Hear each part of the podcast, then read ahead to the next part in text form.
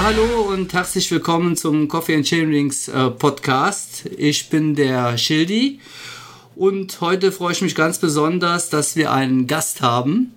Und zwar möchte ich den Storchi begrüßen. Hallo Ja. Storchi. Ja, hi. Hallo Grüß Storchi. Wie geht's dir? Ah, mir geht's super und ähm, ich bin sehr dankbar für eure Einladung und ähm, bin jetzt mal so gespannt, was die nächsten Minuten da so auf mich zukommt. Ist das auch deine Podcast-Premiere oder hast du schon mal im Podcast agiert? Ähm, absolute Premiere, also noch nie gemacht und äh, Neuerfahrung. Naja. Irgendwann ist immer das erste Mal und äh, ja, ich denke schon, dass wir das schon hinkriegen. Mit mir zwei werden das schon schaukeln, das Stück, würde ich mal sagen. Ähm, ja, wir kennen uns ja, du bist ja ähm, äh, ziemlich bekannt mit Coffee and Chain Rings. Ich würde fast sagen, du bist auch äh, ein Teil der Coffee and Chain Rings Familie. Wir haben dich schon oft irgendwo getroffen und ähm, ja, wir kennen dich gut. Du kannst dich ja mal kurz vorstellen, wer du genau bist, weil Storchi ist ja dein Spitzname. Du kannst auch mal erklären, wo er herkommt und dann wissen wir ein bisschen mehr über dich. Ja, sehr gerne und danke der Ehre. Also, ähm, wie der Schildi gerade gesagt hat, Storchi ist mein Spitzname. Mein richtiger Name ist Sebastian Geimecke und ich bin äh, gebürtiger Thüringer, komme aus ähm, Apolda, das ist bei Jena Weimar und bin dann nach der Ausbildung in die Region Rhein-Main gezogen und wohne seitdem in Mainz. Das Mountainbiken äh, an sich und der Wettkampfbetrieb begleitet mich so seit der achten Schulklasse, also so U19. Ah ja. Mhm. Und ähm, ja, wie der Schildi schon gesagt hat, also wir alle kennen uns so ein bisschen über die Rennen, also besonders den Schildi sehe ich da immer wieder sehr oft. So ähm, alles, was so um Hunsrück stattfindet, ähm, das sind so die, die häufigsten Kontaktpunkte für uns, wo wir dann auch immer wieder mal ins Gespräch kommen und ähm, uns unterhalten, austauschen und ja, und uns auch schon relativ intensiv kennengelernt haben. Ja, genau. Ähm, jetzt würde mich persönlich mal interessieren, wo kommt denn der Name Storchi jetzt her? Genau, also Storchi, das ist eine witzige Geschichte. Ich ähm, bin, äh, wie gesagt, nach der Ausbildung äh, nach Mainz gezogen, habe meinen ersten Job angefangen und habe mir dann auch in Mainz ein ähm, Team gesucht und mich beworben und wurde damals beim Team Wein ähm, aufgenommen und dann hatten wir nach relativ kurzer Zeit unser erstes Shooting für die Website, die wir damals hatten. Und dann sagte der Fotograf zu mir, ja, also deine Beine, die sind so lang und so dünn, du siehst aus wie ein Storch. Seitdem bin ich der Storchi. ah, okay, alles klar. Ja, so in die Richtung hatte ich mir auch was gedacht, ja. Schnelle, dünne Beine, ne? Kenne ich ir irgendwo her, nur meine sind jetzt lange nicht, nicht so schnell, von daher, naja, dünn sind sie auch. Ähm, ja, was, was macht denn eigentlich so Mountainbike-Fahren für dich aus? Hast du vielleicht auch schon mal Straßenrennsport probiert oder sonstige Radsport, äh, Nischen oder ähm, ja, was macht denn so Mountainbike-Fahren für dich eigentlich aus? Ja, also ähm, Straßenrennen habe ich mal probiert. Also das war so zwei, drei äh, Kriterien. Auch mal ähm, in Thüringen, in meiner Heimat, ein äh, kleines Etappenrennen über drei Tage. Das schimpft sich Napoleon Cup. Gibt's aber, glaube ich, mittlerweile auch schon gar nicht mehr.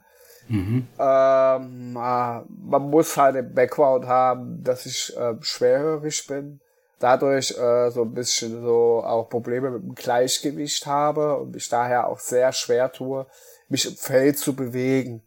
Beim Mountainbiken kann man da so ein bisschen kaschieren äh, durch die Unebenheiten. Man lässt sich sowieso ein bisschen mehr Platz, weil man ja auch ein bisschen mehr sehen muss, was da so auf einen zukommt, wegen der Fahrtechnik und so weiter. Aber äh, der ein oder andere Kontrahent, der sich bei mir in der Gruppe aufhält, die bauen dann immer schon so eine gewisse Hassliebe zu mir auf, weil die genau wissen, dass sie am Berg eher hinter mir sind und dann sich echt schwer tun, für die Abfahrten vor mir zu sein, wo ich dann halt immer so ein bisschen der äh, Bremsbock bin, weil ich dann halt doch so manchmal gerade bei engwinkligen Kurven dann so, äh, wenn schneller Richtungswechsel stattfindet, dann halt echt äh, so ein bisschen abbremsen muss, damit mein Gleichgewicht wieder hinterherkommt und sich nicht die komplette Welt um mich selber rumdreht. Ja, ja, klar, verstehe, das, ja, ja. Ja, genau. Und aber ansonsten finde ich halt, dass diese Herausforderung, dass man sich da an sich arbeiten kann und so, auch so, so im Rennen mal die Chance hat, so ein bisschen für sich alleine zu sein und nicht so viel ringsrum achten muss. Das ist eigentlich das Coole am Mountainbike und halt auch das Training, man ist im Wald, man ist wirklich in der Natur.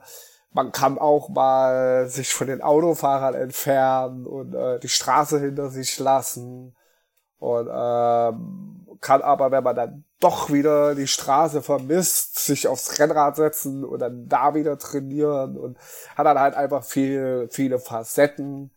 Und ähm, auch aus meiner beruflichen Sicht als Grafiker ist es halt einfach mal gut, wenn man nix sieht außer Wald und, und mal von diesen ganzen Einflüssen der Umwelt ähm, einfach mal abgetrennt wird und dann sich wieder, mhm. ähm, ich sag mal, kalibrieren kann und sich wieder neu findet und dann kommt man entspannt nach Hause und äh, ja, dann ist es so wie so eine kleine äh, äh, Kur für mich immer, sage ich. Ja, klar, das stimmt, ja. Das ist auf jeden Fall so die Natur und diese dieses Kopf freikriegen, ne, das macht schon viel aus. Also ja ich finde auch beim äh, Straßen, Straßensport, da ist es ja auch immer so, dass du immer diesen, diesen dauernden Stress hast, ne, mit den Autos und überholt er dich jetzt und wie knapp fährt er an dir vorbei. Äh, du fährst ja auch Rennrad, aber es ist schon, denke ich, oft sehr, sehr stressig, ne? Also. Ja, auf jeden Fall. Also ich fahre ja halt auch äh, regelmäßig mit dem Rennrad zur Arbeit. Einfach aus äh, Zeitgründen, weil ich ein absoluter äh, Muffel bin, was das Aufstehen betrifft. also ich stehe echt immer so spät wie möglich auf und dann äh, bleibt nur noch das Rennrad, damit man so einigermaßen gescheit auf der Punkt, äh, auf der Arbeit erscheint. Also ähm, wenn mein Chef den Podcast hören sollte, dann würde jetzt wahrscheinlich schmunzeln, weil er genau weiß, wie oft im Jahr ich pünktlich komme. ja gut, aber klar.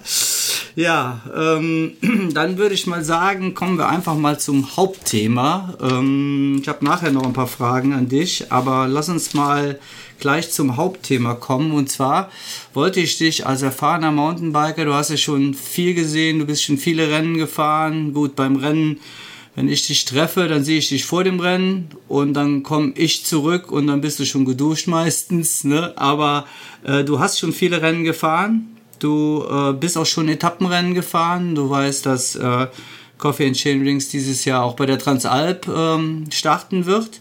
Ich denke mal, äh, unsere Zuhörer, Zuhörerinnen äh, draußen, die vielleicht noch nie ein Etappenrennen gefahren sind, die ähm, würden auch mal gerne wissen, wie man sowas angeht, beziehungsweise ähm, wie man während dem Rennen dann sich vorbereitet, regeneriert äh, zwischen den Etappen, weil es ist ja doch eine ganz andere Belastung wie beim normalen Marathon, wo man sich ja dann, sagen wir mal, über die vier, fünf Stunden oder sechs Stunden auspowert.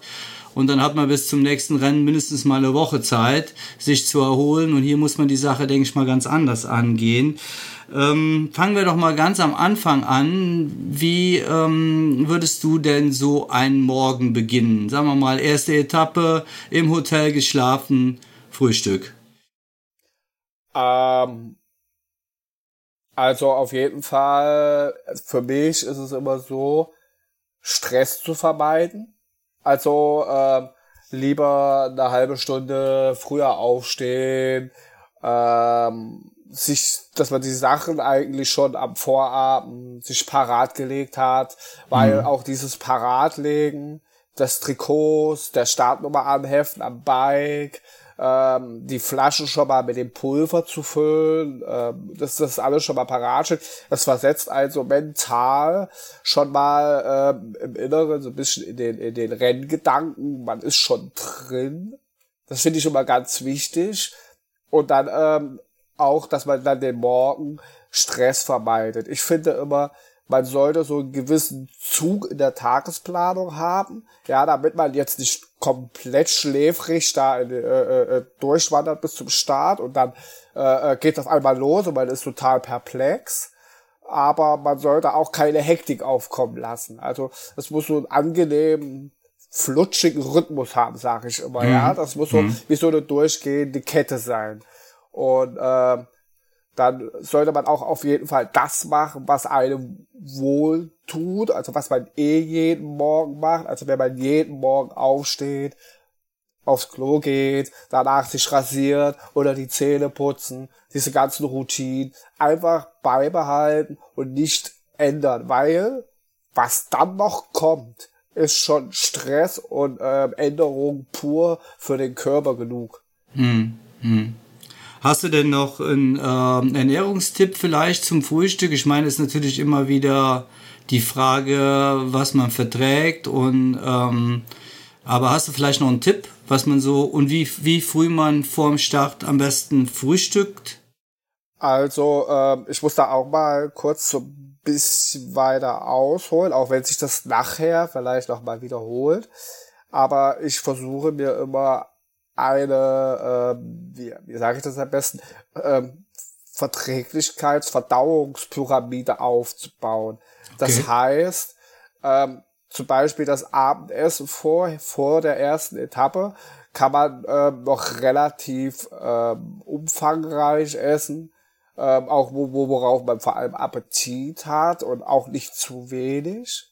Und wenn man und umso näher man dann an den Start kommt, versuche ich dann einfach nur noch so ähm, Sachen zu essen, die, die, die leicht verdaulich sind. Also keine äh, äh, äh, großartigen fetthaltigen Sachen mehr, weil Fett äh, strengt unheimlich äh, den Verdauungstrakt an und ähm, ist schwer äh, zu verarbeiten. Dann eher so äh, weiche Sachen, zum Beispiel Toastbrot mit süßem Aufstrich oder wer auch äh, Wurst mag, Wurst oder Käse. Ähm, jetzt nicht unbedingt gerade so ein mega voll schweres Vollkornbrot oder einige essen sogar teilweise vor dem Rennen noch mal einen Teller Nudeln. Also vor allem früher, so vor zehn Jahren war das immer noch so ganz beliebt. Ja, Sowas versuche ich dann schon gar nicht mehr. Und ähm, ich versuche dann immer so das Frühstück so zwei Stunden vor dem Start beendet zu haben. Maximal okay. anderthalb Stunden und ähm, versuche dann eher dann so äh, die Stunde vor dem Start ähm, habe ich immer so einen ähm, selbstgemachten ähm, Fruit Shake. Also das ist nichts anderes als ähm, Wasser oder fettarme Milch. Also auch hier wirklich ähm, verzichte ich gerne aufs Fett. Äh, äh, mach äh, Haferflocken rein, mach eine Banane rein, vielleicht noch irgendwelche äh, ein, zwei andere Früchte, die dem Geschmack gut tun und jagt das durch einen Mixer und mhm. trinkt das dann halt einfach. Ah, das ja, ist dann cool. so mhm. für die letzte Stunde, halbe Stunde. Einmal dann, weil ich mag es halt nicht so, mit einem leeren Bauchgefühl am Start zu stehen, weil das signalisiert mir dann irgendwie, jetzt fehlt dir was. Und das, das sollte man halt auch vermeiden. Man sollte jetzt nicht mit einem vollgeblähten Bauch am Start stehen, aber auch nicht mit einem Hungergefühl. Ja, klar, stimmt, ja. Ja, das ist schon mal ein ganz guter Tipp, ne? Also auf jeden Fall, ja. Ja, es gibt ja auch Leute, die vorm äh, im Rennen dann noch ein Müsli essen oder sowas, aber ich denke mal Nüsse oder alles so, das ist ziemlich schwer zu verdauen, ne? Das also das ja. ist gar nicht so ideal dann. Nee, wahrscheinlich. Also, ne? Nein, also ich sag mal, Müsli kommt jetzt ähm, auf die Zusammensetzung drauf an, weil es gibt ja welche mit Rosinen, mit getrocknetem Obst, dann gibt's nur ganz banale, einfache Müslis. Kann man äh, dann, also beim Frühstück auf jeden Fall machen, ja, so zwei, zweieinhalb Stunden vor dem Start. Aber später würde ich es nicht mehr machen. Mhm. Ja. Ja, das ist schon mal gut, ja. Mhm. Ähm, ja, gut, Warmfahren. Ich weiß, dass du eine Rolle hast zum Warmfahren. Das wird, werden die wenigsten machen. Also ich werde es nicht tun äh, oder wenigstens nicht auf eine Rolle. muss man gucken, wie viel Zeit bleibt und dann hat man noch, äh, ja, da fängt der Stress schon an mit dem Startblock. Ich weiß jetzt nicht, wie die Transalp, glaube ich, wird dieses Jahr ein bisschen anders gestartet. Ich glaube, es gibt Blöcke, ich weiß noch gar nicht genau, wonach die eingeteilt sind, um ehrlich zu sein. Ähm, ja, das ist auch so ein bisschen Zeitmanagement. Ne? Wann steht man im Block? Hat man noch Zeit, sich zum Warmfahren? Ich glaube, du fährst dich eigentlich immer auf der Rolle warm normalerweise, ne? Ja, also ich benutze auch ganz bewusst eine freie Rolle, was dann auch wieder so ein bisschen mit meinem äh, Gleichgewichtsbewusstsein zu tun hat, um mich dann einfach so ein bisschen einzupegeln, weil manchmal habe ich eher so ein dezenten links tragen, manchmal eher so kippe ich eher so leicht nach rechts. Das ist für außen steht auch gar nicht unbedingt sichtbar. Also da muss man schon sehr genau hinschauen. Das sieht man dann vor allem, wenn ich anfange, mich warm zu fahren, weil ich muss mich immer irgendwo abstützen erstmal. Mhm. Und dann fange ich so ganz langsam an, die Hand wegzunehmen und dann habe ich mich und dann fahre ich mich da auf der Rolle warm und es ist halt effizienter. Ja. Was ich auf jeden Fall empfehlen würde, eine Warmfahrhose. Also es gibt von vielen Herstellern so äh, Fahrradhosen ohne Sitzpolster mit ähm, durchgehenden Reißverschluss an der Seite. Ja, also okay. die gehen wirklich vom Knöchel bis hoch zur Hüfte, haben die einen Reißverschluss, damit man die extrem schnell und einfach ausziehen kann. Ja, dass man halt so ein bisschen Wärmestau hat, damit dann auch, ähm, wenn man sich jetzt nicht auf der Rolle warm fährt, so wie du es wahrscheinlich vorhaben wirst, so ein bisschen äh, die Chance hat, die Wärme in die Muskulatur auch reinzukriegen. Ah, okay. Ja. Mhm. Und da jetzt mhm. nicht so durch den Windchill, ja, also je nachdem, das sind ja in den Alpen, ähm, ist es ja schon ein Thema, auch im Sommer, weil ähm, ich sage immer, umso länger das Rennen dauert, umso weniger intensiv sollte man sich warm fahren. Also von Intensivität meine ich Intervalle. Ja, ja also es gibt ja Fahrer, die, die spulen da ein regelrechtes Programm runter. Ähm, davon halte ich nichts. Genauso wie von nicht warm fahren, davon halte ich auch nichts. Mhm. Ich bin dann eher so einer, draufsetzen, losrollen und vor allem erstmal und vor allem in den späteren Tagen die Beine ignorieren einfach rollen und das ganze System in Gang kriegen. Mhm. Wenn es dann mal irgendwie in den Fingern juckt und du jetzt mal wissen willst, wie es dir heute so geht und du musst es antesten, ja, dann macht man halt mal so zwei, drei Sprints. Das kann man machen, aber ich glaube, spätestens am dritten Tag hat sich das eh von alleine erledigt und dann ist man einfach nur froh, wenn man dann irgendwie so nach zehn Minuten sein Ding gefunden hat und sich da eingerollt hat und dass so ein bisschen Wärme ins System reinkommt, in die Beine, dass die Gelenke geschmeidig werden und ja.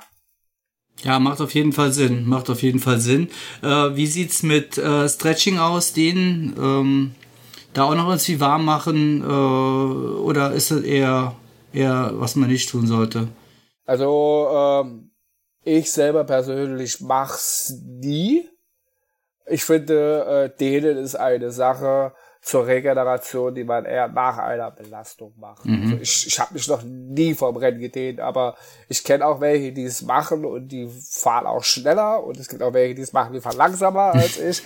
ja, es ist auch wieder so eine Sache, woran man selbst glaubt. Ja, also es ist ja, der, der, der mentale Hintergedanke, woran glaube ich, versetzt manchmal mehr Berge, als wenn man immer versucht, nur das Richtige zu machen. Mhm, richtig, ja, ja.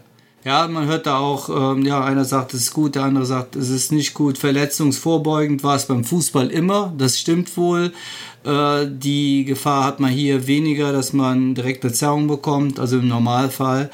Von daher, ja, sehe ich genauso. Also man kann sich ein bisschen dehnen, denke ich mal, um ein bisschen lockerer zu werden, sowas, ne? Aber ja, man muss jetzt nicht unbedingt den Muskel äh, extrem überdehnen, sowas, glaube ich, also, ist dann auch nicht so sinnvoll, ne?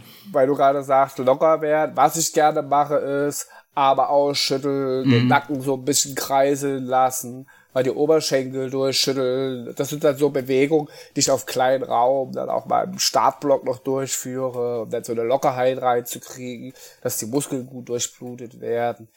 Aber den ist ja für meine Begriffe dann auch eher auch eine Bändersache. Ja, mhm. auch für die Muskeln, aber äh, am meisten für die Bänder, wie du schon sagst, falls da jetzt extreme Gegenbelastung kommt, damit die dann äh, darauf vorbereitet sind. Also wie beim Fußball, wie du sagst, da hat man ja schnelle Richtungswechsel beim Laufen Und das ist so ein Bänder-Ding. Und da sehe ich schon eher, ja, das macht schon eher Sinn. Aber jetzt beim Radfahren nicht zwingend. Ja. Genau. Ähm, dann wollte ich dich noch fragen, geht ja dann los. Ähm, erstmal Materialwahl ähm, das ist ja auch immer so ein Ding. Ähm, du bist, ich weiß nicht, ob du die Transalp schon gefahren bist, du bist aber schon in der Alpen, Alpenregion ja schon so einige auch Etappenrennen gefahren. Liegt natürlich ein bisschen an der Strecke, aber jetzt kommt natürlich immer die große Frage, äh, holt man jetzt ein Fully oder ein Hardtail? Ähm, was würdest du denn so so empfehlen oder ja, liegt bestimmt an der Strecke, würde ich auch sagen. Aber vielleicht hast du ja einen Tipp oder ähm, ja, oder was wäre so dein, dein Ding, was du benutzen würdest, zum Beispiel jetzt für die Transalp?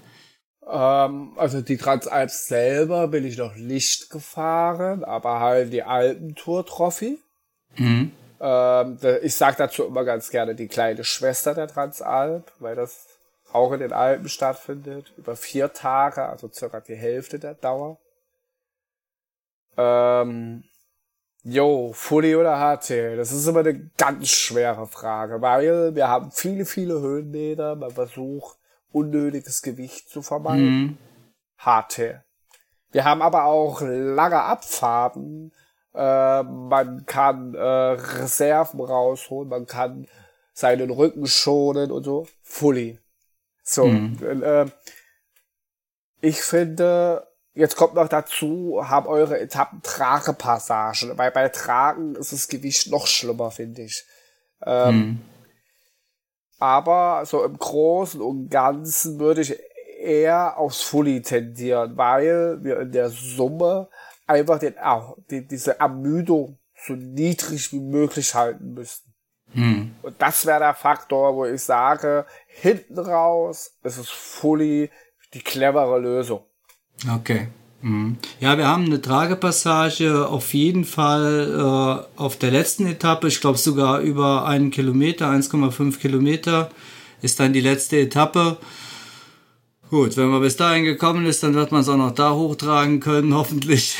Ja. ne? Also ähm, ich bin absoluter Fully Neuling. Ähm, tue mich auch noch ein bisschen schwer, weil ich bin nur Hardtail gefahren mein ganzes Leben lang. Ja. Und ähm, ich muss auch ganz ehrlich sagen, ein Fully Experte wird sich bestimmt jetzt totlachen, aber ich habe noch immer noch Riesenprobleme. Wann fahre ich den Dämpfer offen und fahre ich ihn nicht offen? Ne? Ist für mich total schwierig zu entscheiden im Moment, noch gerade hier bei uns. Ich weiß, klar, gerade Strecke, unebenes Gelände, merke ich ja auch jetzt bei den paar Mal, wo ich gefahren bin.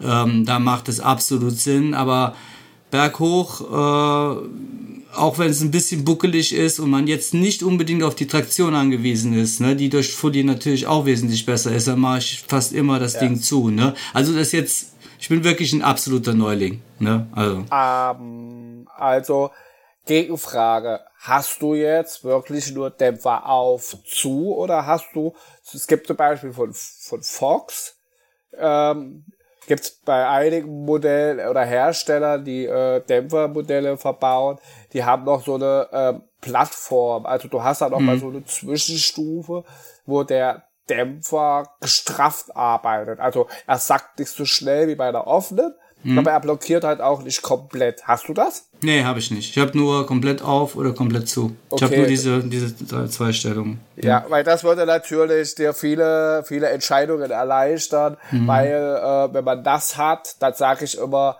zu ist nur Asphalt. Mhm, okay. A ansonsten berghoch die Plattform, dass es noch hinten mitarbeiten kann und äh, berg runter komplett auf. Oder ja, wenn man ja. gerade fährt, dann kann man dann gucken, ähm, wie uneben ist der Untergrund. Mhm. Aber wenn man jetzt nur auf oder zu hat, ähm, eigentlich dann sind die Fahrwerke meistens so konstruiert, dass die sehr, sehr WIP-neutral sind heutzutage. Also das ist ja nicht mehr wie vor zehn Jahren, dass wenn du den Dämpfer auch machst, sofort alles anfängt da hinten rum zu wippen, mhm. sobald du reintrittst. Ähm, ich denke, wenn du dir wirklich Zeit nimmst und das Fahrwerk abstimmst. Also ich brauche dafür manchmal, wenn das Draht neu ist, locker zwei Stunden. Hm. Ich fahre dann los mit Pumpe und probiere und mache. Zugstufe auf und zu und hin und her, Luft rein, Luft raus, ja. Weil Rebound, dieses, ja. Mhm. ja. Ja, genau, weil diese 20%-Regel, Sack, das ist nicht ja. alles. Ja. Und äh, dann kannst du, glaube ich, auch den Dämpfer viel mehr auflassen und äh, von der Traktion profitieren und dass du auch über Hindernisse viel besser drüber schlüpfst und einfach berghoch hm. dann noch mal ein bisschen schneller bist, als wenn du das Ding blockierst. Weil ich sage immer, wenn du es blockierst, dann schleppst du das Gewicht wirklich umsonst mit. Weil dann ja, kannst du auch HT fahren. Ja, ja. Ja, es ist halt immer dann, wenn ich dann im Stehen fahre, ne, dann mache ich auf jeden Fall fest. Ne? Also das kann ich gar nicht anders. Ne? Also wenn das, ja. das ist dann schon ein komisches Gefühl, wenn man ewig Hardtail gefahren hat. Ne? Ja, also, ja, ja. Das ja. ist klar. Gut, ja, ähm, ich denke mal, die, die nächste Frage, so Reifenwahl hängt dann auch ein bisschen vom Wetter ab, ne? Obwohl ich ja darunter fahre mit einem Paar Reifen. Ich habe noch ein Fahrrad dabei, ein zweites, aber ein Paar Reifen und das muss einfach funktionieren. Kann natürlich auch in die Hose gehen. Ne? Ähm, ist halt schwierig. Es, es, sollte wahrscheinlich am besten kein Slick sein. Ähm, macht es Sinn, sogar noch äh, Reifen zu fahren, die eine höhere Protektion, also einen höheren Schutz haben, also schwerere Reifen noch? Oder äh, würdest du sagen, nee, genau wie beim Marathon? Ja, ähm, ich überlege jetzt gerade, wie die Bodenbeschaffenheiten sind. Es ist ja immer in den Alpen viel ähm, loser Schotter. Man hat aber auch Alpenstrecken mit Waldboden. Also diese Protection-Reifen mit dem Seitenwandschutz machen ja umso mehr Sinn, je mehr scharfkantiges mhm. Geröll man hat. Also im Wald sehe ich den Reifen nicht unbedingt als vorteilhaft, aber auf Asphalt sowieso nicht. Aber halt, wenn es um, um scharfkantiges Geröll geht. Und mhm. jetzt ist die Frage natürlich, was mich an diesen Reifen mit diesen verstärkten Seitenwänden stört, ist, ähm, ist diese Eigenschaft, wie der sich in der Kurve verhält. Also, weil ähm, das ist ja wie so eine, wie so eine äh, starre Wand. Und ich habe dann immer so das Gefühl, man fährt auf so einer äh, Wandkante lang und irgendwann kippt's und dann äh, wird's aber unkontrollierbar. Mhm. Also der Reifen, der walkt nicht so gut in der Kurve, wenn du in die Schräglage reingehst. Ich mag solche Reifen gar nicht. Ich versuche sie nie zu fahren. Ich habe sie mhm. einmal gehabt und hab's sein lassen.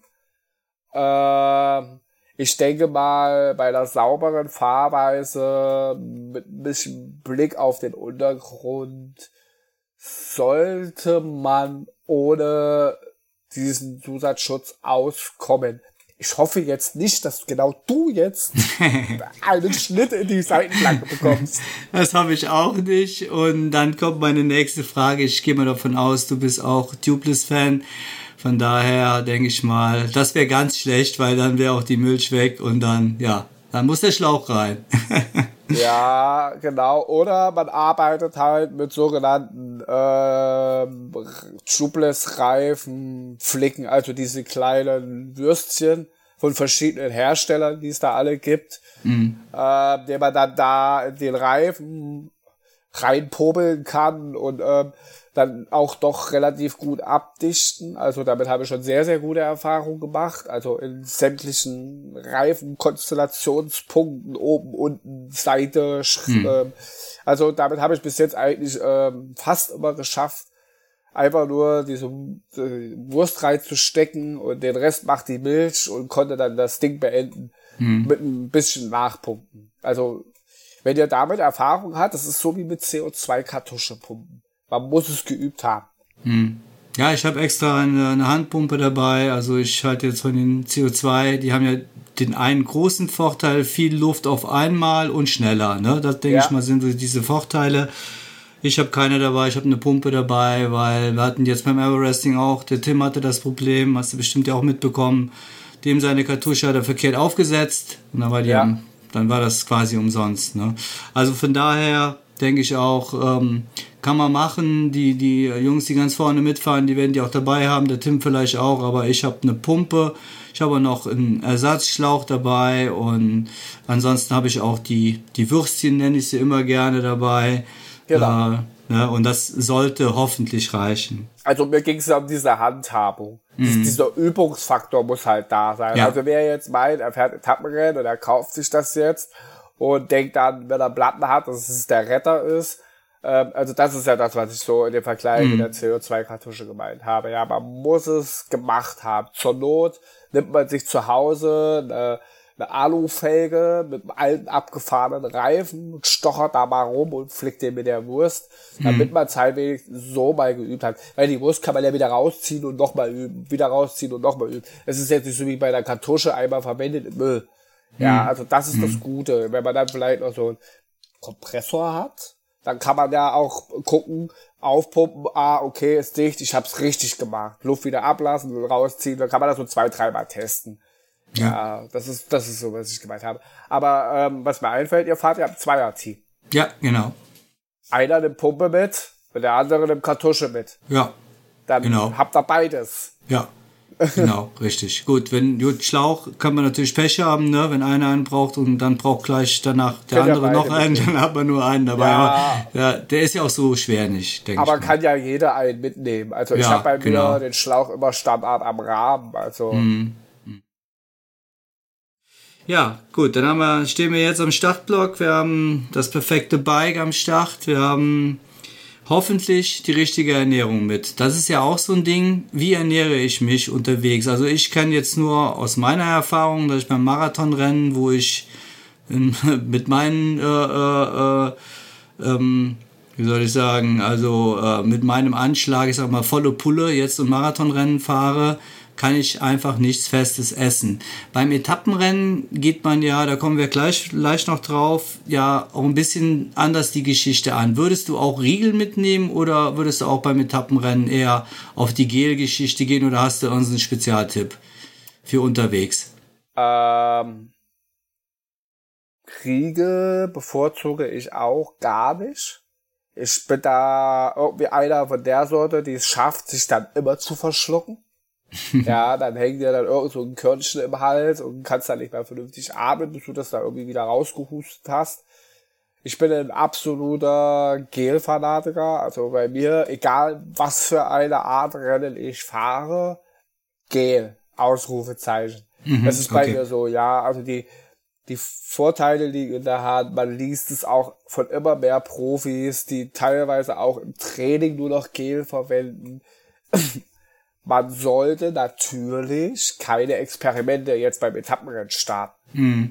Man sollte das machen, was man äh, kennt, was einem vertraut ist. Das spricht die Menge, das spricht die Sorte und das spricht auch äh, die Intervalle. Also nach wie viel Zeit nehme ich mein Gel. Und ähm, da sollte man wirklich den alten Schuh anlassen und sich auf nichts Neues einlassen. Die Frage ist noch, du sagst jetzt vertraute Sachen, richtig, absolut, gehe ich mit dir. Bei einer Etappe von, wir haben die erste Etappe, glaube ich, 96 Kilometer, 3200 Höhenmeter, da werden der Tim und ich ja auch äh, über sieben Stunden oder so in dem Dreh unterwegs sein. So viel Gels können wir ja gar nicht mitnehmen. Wir werden schon die Verpflegungsstationen anfahren.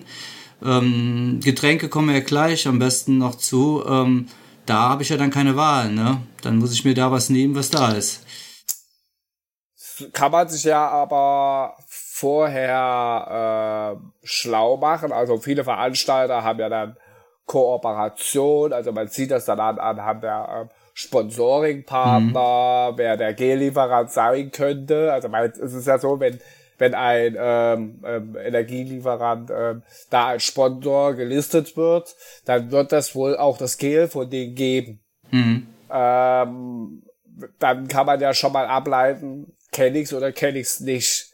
Richtig. Wenn man es kennt, dann kommt, weiß man ja, ob man damit klarkommt und wenn nicht, dann muss man halt sich eine andere Lösung einfallen. Also ja.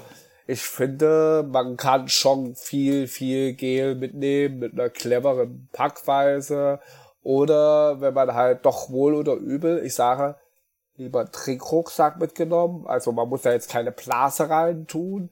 Wenn man jetzt sagt, man kommt mit den Flaschen aus, aber dann kann man halt wenigstens sein Werkzeug und seine Gels da rein tun. Also so diese Seitennetze zum Beispiel, dass man da noch einigermaßen gut rankommt. Das wäre dann so ein Plan B, wenn ich jetzt wüsste, oh, die bieten da Gels an, mit denen ich überhaupt nicht ko äh, kooperieren kann, ja, weil ich dann Magenprobleme kriege oder sonst irgendwas. Ja, das ist ja ein oh. guter Tipp. Ja, stimmt, ja. da hast du recht. Das ist sowas, wo man vorher schon im Vorfeld ein bisschen abchecken kann. Äh, ist das was, was ich vertrage oder man holt sich die mal selber und testet die dann vorher im Training. Wäre ja auch genau. eine Idee, ne? Genau. Ja. Und ähm, was ich auch immer sage, nehmt die Bananen an. Bana also wenn man Banane mag ähm, und sie verträgt, nehmt die Bananen an. Bananen haben so was Beruhigendes für den Magen. Mhm. Ja, weil man, man, man nimmt ja schon viel Gel über die Tage zu sich. Und so eine Banane, also das mit dem Magnesium, das ist gar nicht mal, das ist nicht so viel, wie, man, wie immer alle glauben. Aber diese Beruhigung für den Magen. Mhm. Ich finde dann eher ähm, Äpfel oder sowas sollte man nicht nehmen, weil da ist Säure drinne.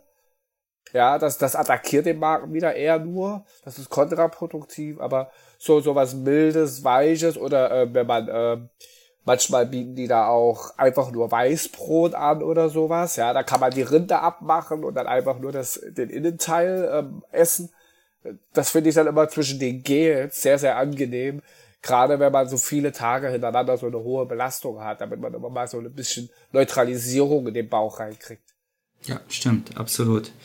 Absolut, ja. Ähm, dann kommen wir mal zum Getränken. Du hast schon den Trinkrucksack erwähnt. Ähm, also ich habe jetzt eigentlich vor, keinen Rucksack zu tragen. Das stört mich immer so ein bisschen. Ne? Also auch keine Trinkblase hinten drin.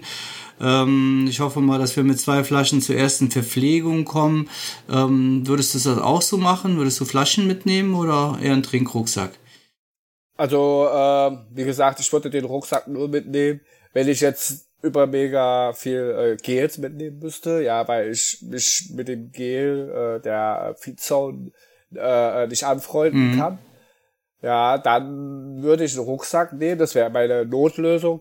Ansonsten geht bei mir alles immer über Flaschen. Also, ähm, weil ich bin auch so wie du, ich, ich brauche einen freien Rücken normalerweise, äh, fühlt man sich wohler, äh, der Schweißtransport wird nicht so behindert. Ähm, es ist schon angenehmer, einfach nur mit Flasche zu fahren.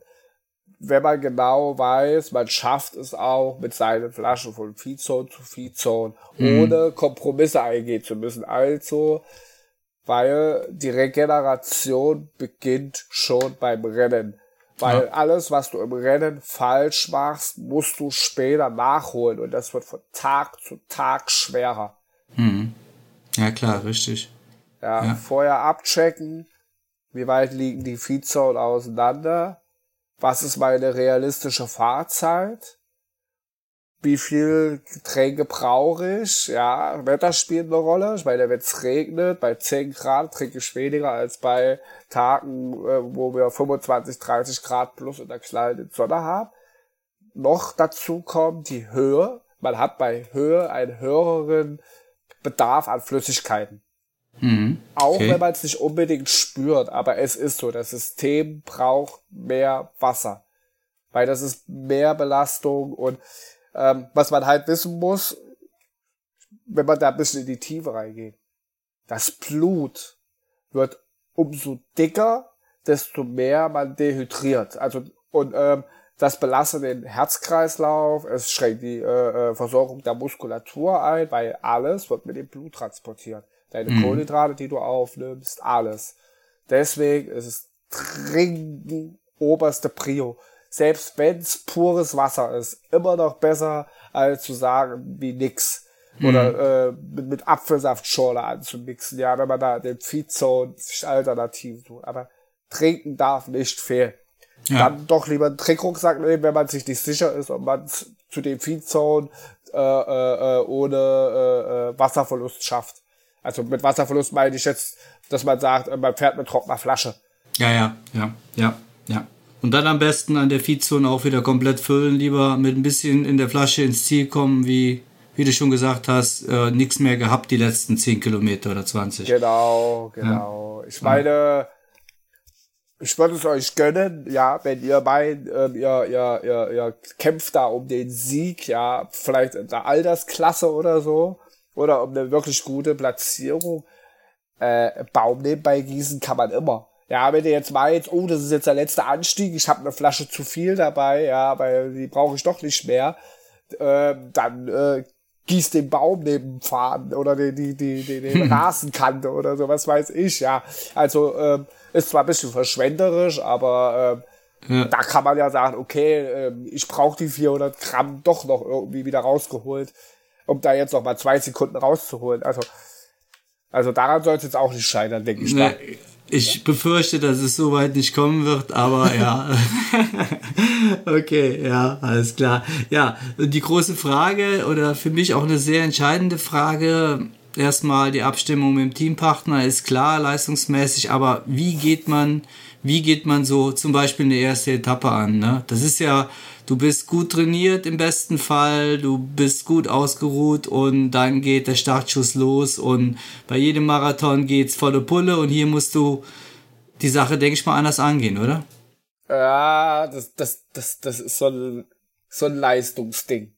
Mhm. Man, man liest überall, man soll ein Rennen äh, ähm, nicht überzogen angehen und so. Ich meine, ja, man sollte jetzt natürlich nicht vom Startschuss aus ähm, komplett im äh, Spitzenbereich fahren, aber es gibt Leute, die haben mich gesehen, ähm, die wissen, wie ich so ein Rennen fahre. Und ich ähm, habe mir angewöhnt, ein Zeitlimit zu setzen. Bei mir sind das so äh, 20 bis 25 Minuten, manchmal auch nur 15 oder manchmal auch 30. Und in diesem Zeitfenster versuche ich meine Gruppe zu finden. Das ah, heißt, okay. ich ignoriere, was auf dem Computer steht. Ich fahre komplett nach Körpergefühl und äh, gebe einfach Gas. Ja, und denke jetzt, das passt. Ich bin noch nicht 100% am Limit, aber 80% dürfen es schon sein oder 85%. Und ähm, versuche mich dann einzusortieren, weil ich bin immer der Meinung, wenn man jetzt so, so ein Rennen so übermäßig vorsichtig angeht und dann so sagt, ja, ich fahre da jetzt nur so äh, 60, 70 Prozent, weil ich schaffe das sonst hinten raus nicht mehr. Die Gegenrechnung, die ich immer mache, ist, was erspart ja eine gute, schnelle Gruppe? Ja, ich weiß, was das du meinst. Eventuell der Windschatten oder so, ne? Oder eine Gruppe, ja. die dich zieht.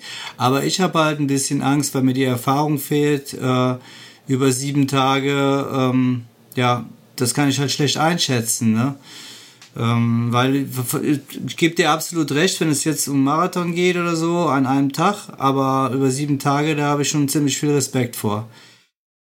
Ja, also wie gesagt, äh, man, man soll ja nicht das Messer zwischen die Zähne nehmen, mhm. sondern man soll bedacht schnell fahren. Ja, also es ist ja immer noch ein Rennen. Also wir reden ja immer noch über ein Rennen. Also Richtig. ich denke mal, ihr habt ja da so eine gewisse Ambition. Also ihr habt ja nicht die Ambition, ich möchte nur durchkommen, sondern ich denke mal, ihr wollt dann ja dann so äh, sagen, ja, ich habe eine gute Leistung abgeliefert und ich habe das nicht einfach nur beendet. Mhm. Und ähm, ich denke, man sollte schon schnell beginnen und sich dann wirklich so ein Zeitlimit setzen und dann äh, sagen, okay, ich gebe mir 20 Minuten, da geben wir zwei Gas, ja, und versuchen so, ich sage mal, die Oberkante der Schwellenleistung zu halten am Berg mhm. und äh, versuchen dann irgendwie unsere Gruppe zu finden. Wenn ihr eine Gruppe habt und ihr dann merkt, oh, ah, das ist zu hart, das ist zu schnell, zurückfallen lassen zur nächsten Gruppe, kann man. Mhm. Aber wenn man eine Gruppe hat, wo man denkt, oh, ey, nee, Leute, ich wäre jetzt gerne irgendwie ein bisschen schneller unterwegs, die da vorne zur nächsten Gruppe vorzufahren, ist eine andere Geschichte mit einem Rennen. Und dann verpulverst du viel mehr Energie, als wenn du vielleicht am Anfang dich direkt einsortiert hättest. Ja, weißt du? Also da, ja, da, da, ja. Ja. Da braucht man so Fingerspitzengefühl. Das ist, mhm. äh, das ist auch, wie du schon sagst, ja, der fehlt die Erfahrung. Aber ich glaube, dass dir die Erfahrung aus dem Marathonrennen da schon sehr, sehr weit hilft, dass du dann irgendwann merkst, so, ja, hier, hier, hier gehöre ich hin, ja, und ähm, jetzt reicht's. Jetzt mhm. nehme ich ein bisschen raus und äh, wir versuchen in der Gruppe mitzuarbeiten. Weil ich finde, nichts ist schlimmer, wenn man dann irgendwie denkt, denkt oh ey, hätte ich einfach mal zwei Minuten Gas gegeben und wäre jetzt in einer Gruppe, die mein Tempo fährt. Mhm. Ja, ist richtig. Ja, ist ein nicht schlechter Ansatz, ob er realisierbar ist für uns, das werden wir sehen, aber ist ein guter Tipp, ja, auf jeden Fall. Gut, äh, gehen, wir mal, gehen wir mal davon aus, äh, wir haben die erste Etappe gut geschafft. Ähm, wir sind glücklich im Ziel, haben auch eine gute Leistung gebracht. Was machen wir dann am besten zur Regeneration? Das ist ja auch ganz, ganz wichtig, denke ich mal, für den nächsten Tag. Ja, genau. Also wenn ihr eine gute Regeneration habt, dann könnt ihr auch wieder am nächsten Tag die Etappe etwas zügiger beginnen, was euch wieder bei der Gruppenfindung hilft. Und äh, ich, so wie ich eine Etappe anfange, was wir vorhin hatten, so versuche ich auch die Ernährung wieder aufzunehmen. Also sprich, ich fange wieder mit leichter Kost an, die wenig äh, Probleme für meinen äh, Magen-Darm-Trakt bedeutet. Ja, heißt wenig Fett erstmal wieder. Ähm, am besten so ähm, sich Recovery-Shakes äh, zubereiten, äh, vielleicht mit Wasser erstmal nur, mhm. die aber so eine Zusammensetzung der Kohlenhydrate und Eiweiß im Verhältnis von 3 zu 1 haben. Mhm. Also der Körper braucht auch wieder Eiweiß, das vergessen viele. Viele denken dann immer, ja, Kohlenhydrate, Kohlenhydrate, Kohlenhydrate. Und ähm, dann auch mal, was man auch schon während des Rennens machen kann, aber vor allem nach dem Rennen, ist ähm, Natrium, also Salz. Ja, also wenn man irgendwo was dann später isst, ja, zum Beispiel, wenn man dann so, so langsam sich alles gesetzt hat und dann so zwei Stunden das Rennen her ist und man dann sich so langsam Richtung festere Mahlzeiten begibt, dann ruhig mal überall so eine Prise Salz mitgeben. Weil mhm. äh, Natrium ist auch ein guter Helfer gegen Krämpfe. Also es ist nicht nur das Magnesium. Mhm. Und ähm, ja, also ich, ich mache mir dann meistens so einen Recovery Shake direkt im Ziel. Ähm, dann esse ich so gerne mal so, so, so, so auch mal einen Kuchen äh, tut mir mal ganz gut, ein bisschen was Süßes, einfach mal was anderes als das Gel. Oder äh, wieder Banane, wirklich so leichte, äh, weiche Kost, ein bisschen Obst, Melone ist gut, ja, um den Wasserhaushalt wieder aufzufüllen dann ein bisschen was zwischen die Zähne zu haben. Mango mag ich sehr. Also alles, was so mild ist, ja, was auch keine, keine Säuren hat und so. Und ähm, dann später, dann nehme ich gerne auch mal einfach einen äh, Topf Reis mit ein bisschen Gemüse und esse den dann und äh, dann Abendbrot, dann kann man dann schon wieder so, sagen wir mal, auch äh, so richtig gewöhnliches Essen nehmen. Also zum Beispiel Putenfleisch, mhm. Kartoffeln und ähm, was ich gar nicht mag, sind, ähm, ähm, sind Nudeln. Also okay. auch wenn es überall Pasta-Partys gibt. Aber das Problem bei äh, Nudeln ist einfach, dass durch den Weizen, der hat so diesen Effekt wie Zucker. Ja, das heißt, der Insulinspiegel steigt schnell, fällt aber auch wieder schnell. Mhm. Ja, also das ist kein, kein wirklich lange beständiger Energielieferant. Ähm, auch mit, mit Vollkornnudeln ist es nicht getan, weil die halt den, den, den, den, den Darmtrakt sehr stark belasten, weil die extrem viel Aufmerksamkeit für die Verdauung brauchen wenn man jetzt unbedingt Pasta essen möchte, dann würde ich Dinkelnudeln empfehlen. Also Nudeln aus Dinkel. Okay. Und dann halt, ähm, halt, äh, sagen wir mal, mit einer schönen Soße. Also ich mag da zum Beispiel äh, Lachs-Sahnesoße sehr gut. Also da merkt man dann auch, oder eine schöne Tomatensoße. Abends kann man dann auch mal so ein bisschen äh, mit, mit, mit Fett arbeiten wenn der ganze Organismus sich so ein bisschen runtergefahren hat und dann auch für solche Aktivitäten dann auch die Reserven hat und dann ähm, dann kann man dann auch mal, äh, mal was weiß ich, irgendwas mit Avocado machen, dass man auch ein bisschen Fett wieder reinkriegt, weil ganz ohne Fette läuft halt natürlich auch nicht. Ja, klar, klar. Mhm. ja. Gut, ja, Essen, Essen ist äh, eine Geschichte. Was äh, würdest du denn sonst noch äh, empfehlen? Massagepistole, äh, ja, Entspannungsübungen, Entspannungsmatte, äh, eine Faszienrolle, äh, ach, was es nicht alles gibt äh, zur Regeneration. Ja, also das Problem ist natürlich, äh, der Markt oder ähm, die Möglichkeiten sind unheimlich vielseitig. Man kann echt viel machen, man kann echt viel einpacken. Äh, ist bei der Transalp auch so eine Geschichte. Ne? Man kann ja nur gewisse Sachen mitnehmen. Irgendwann ist die Tasche voll, wird dann auch vom Veranstalter nicht mehr angenommen, wenn die dann übervoll ist. Ähm, da muss man sich dann schon genau überlegen, was man eigentlich haben möchte. Also ich bin immer so ein Freund, ähm, dass es mal auch gut investiertes Geld ist, ähm, zur Massage zu gehen. Mhm. Ja, also muss man jetzt nicht jeden Tag machen, aber wenn man da zum Beispiel so mal die richtig harten Etappen hatte und ähm, man das gewohnt ist, ähm, dann auf jeden Fall auch mal massieren lassen, mal so 20 Minuten sich aufs Brettchen zu legen und dann einfach mal abzuschalten. Das ist auch, ähm, auch so fürs Köpfchen ganz gut. Ähm, ich selber mag sehr gerne die Massagepistole auch. Mhm. Aber die wende ich meistens dann immer erst so vorm Schlafengehen an. Also das ist dann für mich eher so ein Ding, was ich dann eher dann zu späteren Stunde mache. Und ähm, ja, Black Roll kann man auch machen. Gibt es auch viele, die das mögen. Ich mag es nicht so. Also ich weiß es nicht, ich kann mich da irgendwie nicht so dafür begeistern. Also mhm. ich habe zwar eine, aber für mich ist das eher so ein Trainingsgerät, weil man damit auch wunderschöne Sportübungen machen kann. Ähm, ja, was kann man noch machen? Dehnen, lockern. Äh, was ich immer ganz gerne mache, ist auch äh, so ein bisschen spazieren gehen, also Bike nehmen, Bike Wash gehen, Rad sauber machen, wieder zurücklaufen.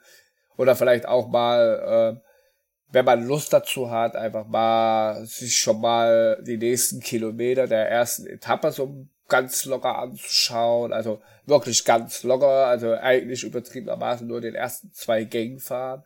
Dass man dann schon mal so sagen kann, okay, da dort könnte es beim Start eng werden oder so. Mhm. Also auf keinen Fall den ersten Anstieg schon wieder hochfahren. Das auf mhm. keinen Fall. Aber dass man so schon mal weiß, okay, ähm, dass man sich so ein bisschen auf die Startphase einstellen kann. Da kann man das vielleicht auch mal so abfahren.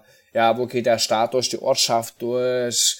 Wird's eng? Haben wir Platz? Und ja. dann kann man sich auch schon mal so ein bisschen vorbereiten und dann ein bisschen lockern. Und ansonsten sage ich, eigentlich ist immer die beste Generation gute Laune. Wenn man gute Laune hat und Spaß am Abend und äh, mit seinen Kollegen ein bisschen so den Tag abfeiern kann, dann ist sowieso eigentlich alles schon mal viel lockerer und besser. Das stimmt, auf jeden Fall. Das stimmt. Ja, cool. Ja, das ist schon mal, schon mal viel wert. Ähm, wann würdest du ins Bett gehen? Mit 9 also Uhr Start. also 9 Uhr ist Start. So, jetzt können wir ja rechnen. Zwei Stunden vorher sollte das Frühstück fertig sein. Das sind 7 Uhr. Ich brauche immer so morgens eine Stunde, das sind wir schon bei 6 Uhr. Und dann so 8 Stunden Schlaf. Okay. Also 10 Uhr wäre Limit. spätestens Licht aus. Ja. Eher schon vielleicht 9. Ja. Also je nachdem, ja. wie man es schafft. Ja, also ja. Ähm, ist auch so eine Sache, weil gibt's Abendessen. Das ist ja meistens dann auch noch so vom Veranstalter äh, mitgegeben. Äh, da muss man dann halt gucken, wie das so in das Eventprogramm reinpasst. Aber ich sag mal, so sieben bis acht Stunden Schlaf sollte man haben, weil die bessere Generation, die ein Mensch haben kann, ist meiner Meinung nach immer noch guter, gesunder, langer Schlaf. Sehe ich auch so. Da sind wir ja ungefähr klar. Ich bin auch nicht so der. Naja, ich brauche meinen Schlaf auch. Das steht fest. Ja. Ähm, ja. Ja, wunderbar. Dann haben wir ja schon ziemlich viel zusammenbekommen. Und so wiederholt sich das ja Tag für Tag. Und dann muss man halt sehen, wie man dran ist, ne? wie man die Tage so übersteht. Hoffentlich ohne Sturz und sowas. Ja. Und ähm, aber das war schon mal sehr, sehr hilfreich, finde ich. Und ähm, ja, damit können wir eigentlich die Etappenrennen mal so ein bisschen abschließen oder fällt dir noch was ein, was noch wichtig wäre? Ja, also ähm, was, sagen wir mal, was man ähm, vorgreifen machen kann, ist, dass man so ein bisschen guckt, wie es um seinen persönlichen Mineralhaushalt steht. Also gerade wenn man so einer ist, der gerne von Krämpfen gepflegt, äh, geplagt wird oder ähm, empfindlich für Krankheiten ist oder so, äh, mal so ein bisschen zu gucken auf seine Ernährung. Eigentlich würde das bei euch jetzt schon anfangen, dass man sich äh, so ein bisschen schlau macht, ähm, wo finde ich gutes Magnesium, was mhm. ich schon mal regelmäßig aufnehmen kann. Eisen, Jod und Kupfer sind wichtig für die Muskulatur. Vitamin C und Zink fürs äh, Immunsystem, genauso wie äh, Calcium und Vitamin D, damit auch das ganze Training auch bei euch überhaupt Sinn macht. Ja, mhm. also gerade jetzt noch, wo ihr Ruhe habt, wo ihr noch nicht in der Planungshektik seid, äh, gewöhnt euch an die Ernährung für die Etappenrennen jetzt schon. Also mhm.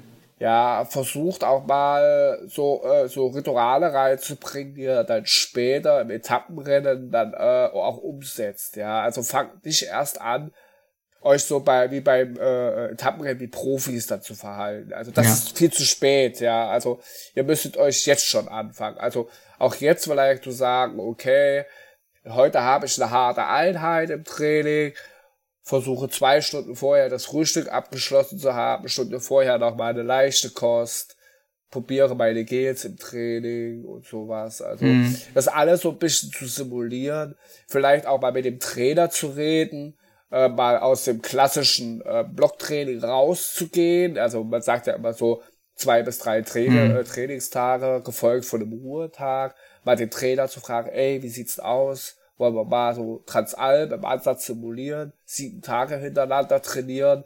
Ja, äh, muss ja nicht immer Vollgas sein, aber in Kombination mit dem Arbeitsstress ist das, denke ich, schon mal so eine ganz gute Simulation, wie man damit fertig wird.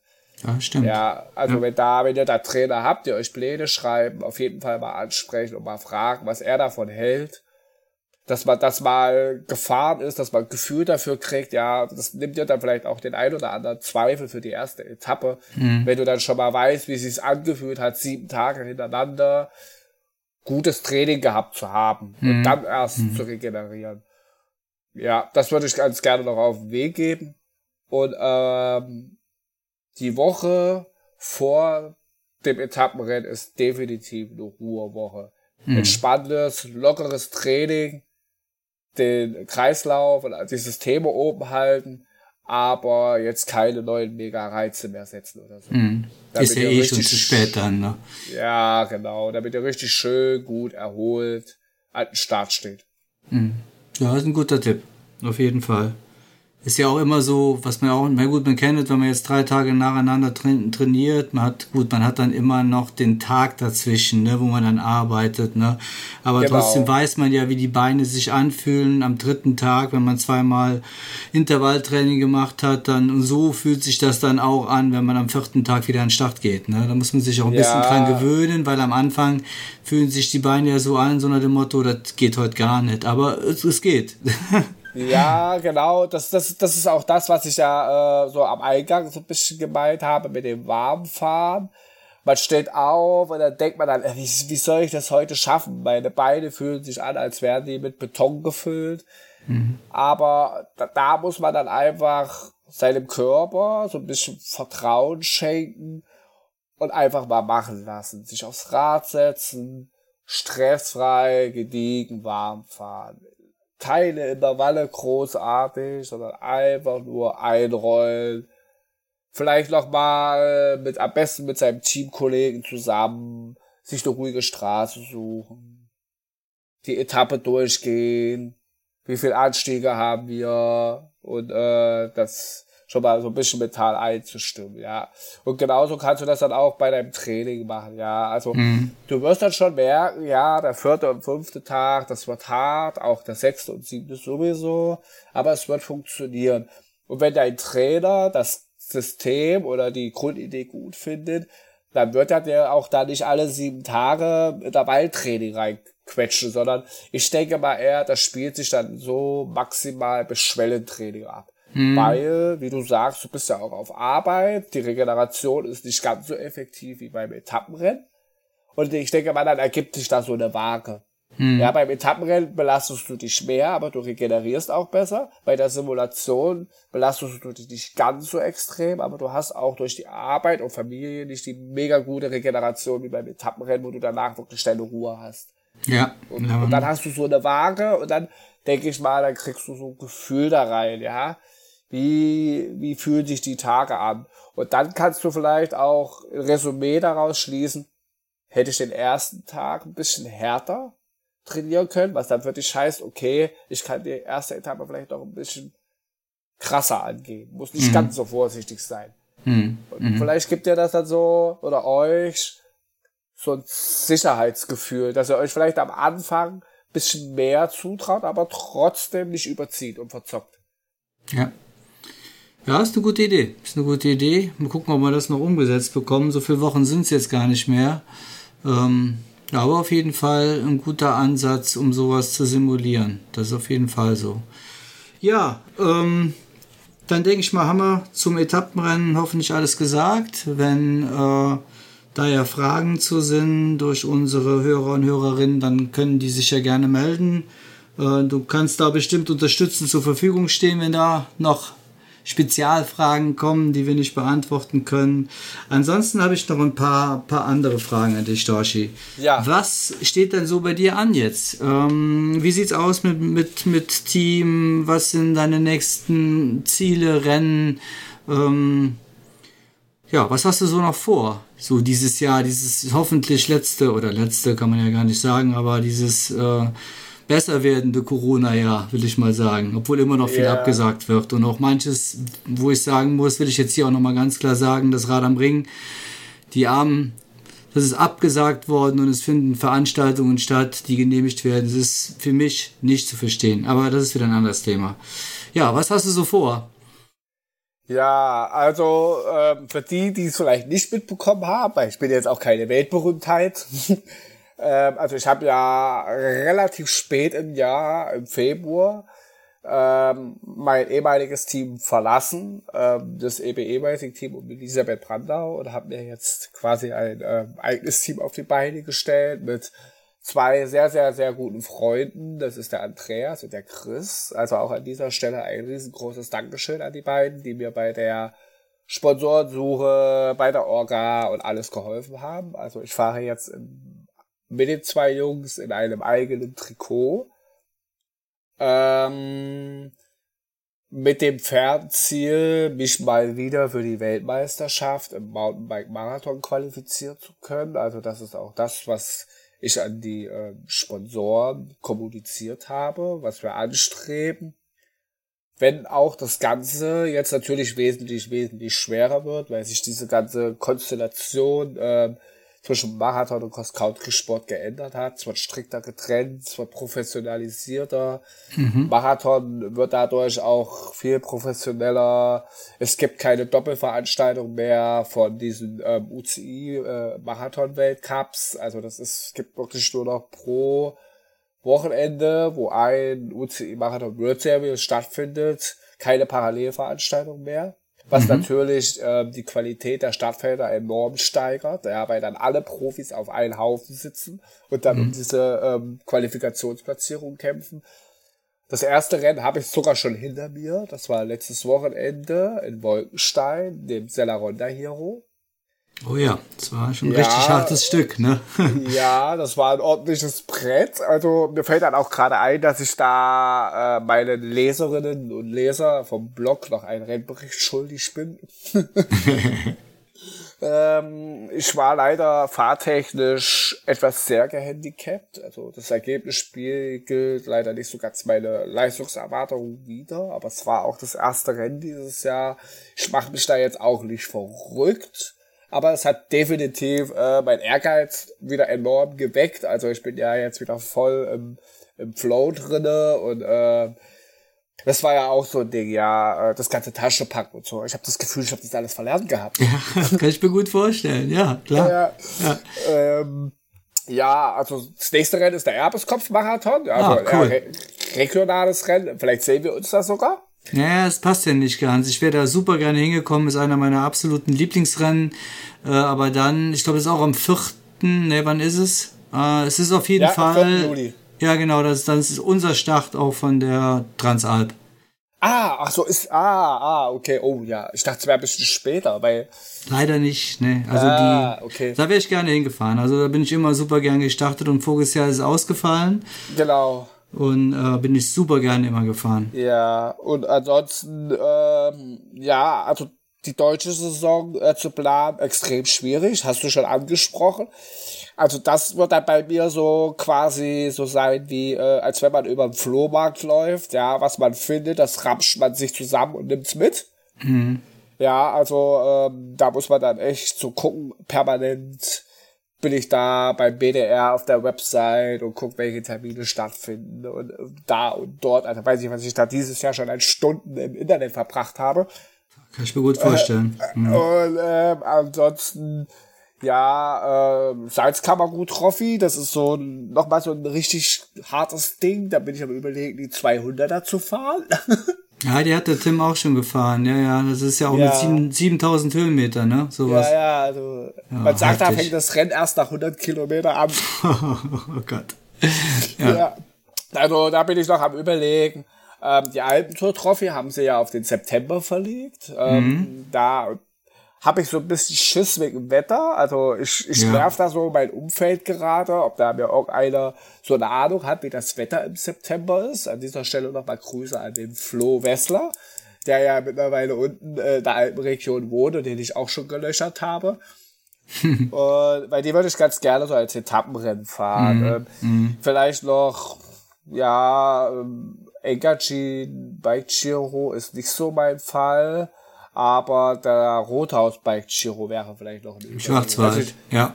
Ja. ja, genau. Also ich versuche so irgendwie so zwei Etappenrennen zusammen zu kratzen. Es ist momentan alles so ein bisschen schwierig. Ähm, was auf jeden Fall feststeht, ist die deutsche Meisterschaft im Mountainbike Marathon, die sie jetzt auf den 10. Oktober äh, gelegt haben nicht mehr der 17. Also falls ein paar Hörer sagen, hä, da stimmt was nicht. Nein, die mhm. wurde vorgelegt auf den 10., weil das mit dem äh, UCI-Rennen kollidiert wäre sonst. Also da sich okay. die UCI beschwert.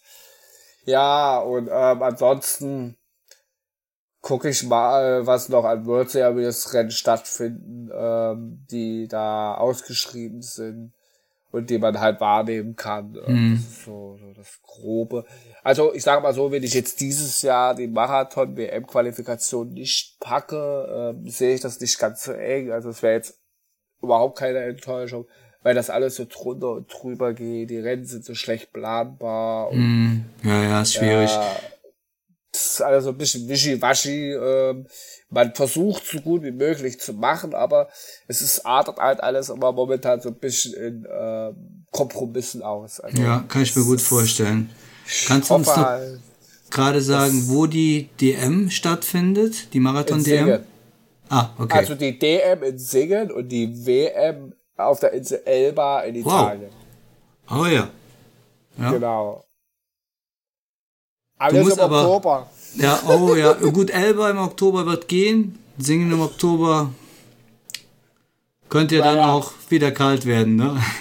ja, kalt ist ja nicht das Problem bei mir. Ich bin ja dafür bekannt, dass ich äh, Regen überhaupt nicht abhaben kann. Ah, also, ah, okay. Ja, ja. Kälte ist für trockene Kälte oder Schlammrennen für mich alles kein Thema. Aber sobald von oben die Schleusen geöffnet werden, weiß ich nicht, was da bei mir los ist. Aber ich fange dann halt extrem schnell an zu frieren ah, okay. und bringe ja. dann keine Leistung aufs Pedal. Also mhm. da bringt auch die beste Regenjacke nix oder so. Ja, das ist wahrscheinlich auch so ein Kopfding, ja. Da habe ich irgendwie ein Problem mit mir selber, muss man so ganz offen sagen. Ja, es gibt ja immer sowas, ne? Kälte komme ich zum Beispiel auch gar nicht klar mit, so wenn es richtig kalt ist, weil mir frieren direkt dann die Füße und die Hände ein und ja. Ja, jeder hat so sein Päckchen zu tragen. Genau. Wetterbedingt, ne? Ja. Ja, dann wünsche ich dir auf jeden Fall dahin, dahin viel Erfolg, dass du da dieses Jahr noch einiges unter die, die Reifen bekommst. Und äh, ja, wäre ja super, wenn das mit der mit der DM, das klappt ja auf jeden Fall, da bist du ja am Start und mit der WM wäre natürlich toll, ne? Aber dafür ja. musst du ja dann Punkte sammeln, ne? Es geht ja darum, dass du genug Punkte hast, oder wie, wie läuft das? Äh, es geht eher darum, also der BDR schreibt die Qualifikationsnorm aus bei den World Series Rennen, also das sind sieben Stück, wovon aber allerdings auch das Camp Epic dazu zählt, was ich natürlich ja. nicht fahren werde, kostenbedingt und organisatorisch ja. auch. Ähm, Andalusien Bike Race war noch, oder ist noch, das zählt auch, auch ein Etappenrennen, aber das passt bei mir ähm, budgetmäßig und auch von, vom Zeitbudget her nicht. Mhm.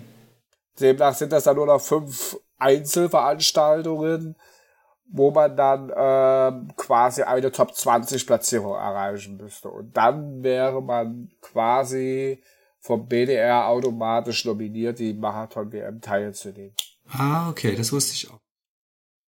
Ja. ja, dann drücke ich dir die Daumen, ne? dass es irgendwo hinhauen wird und wenn es dieses Jahr nicht klappt, dann im nächsten Jahr.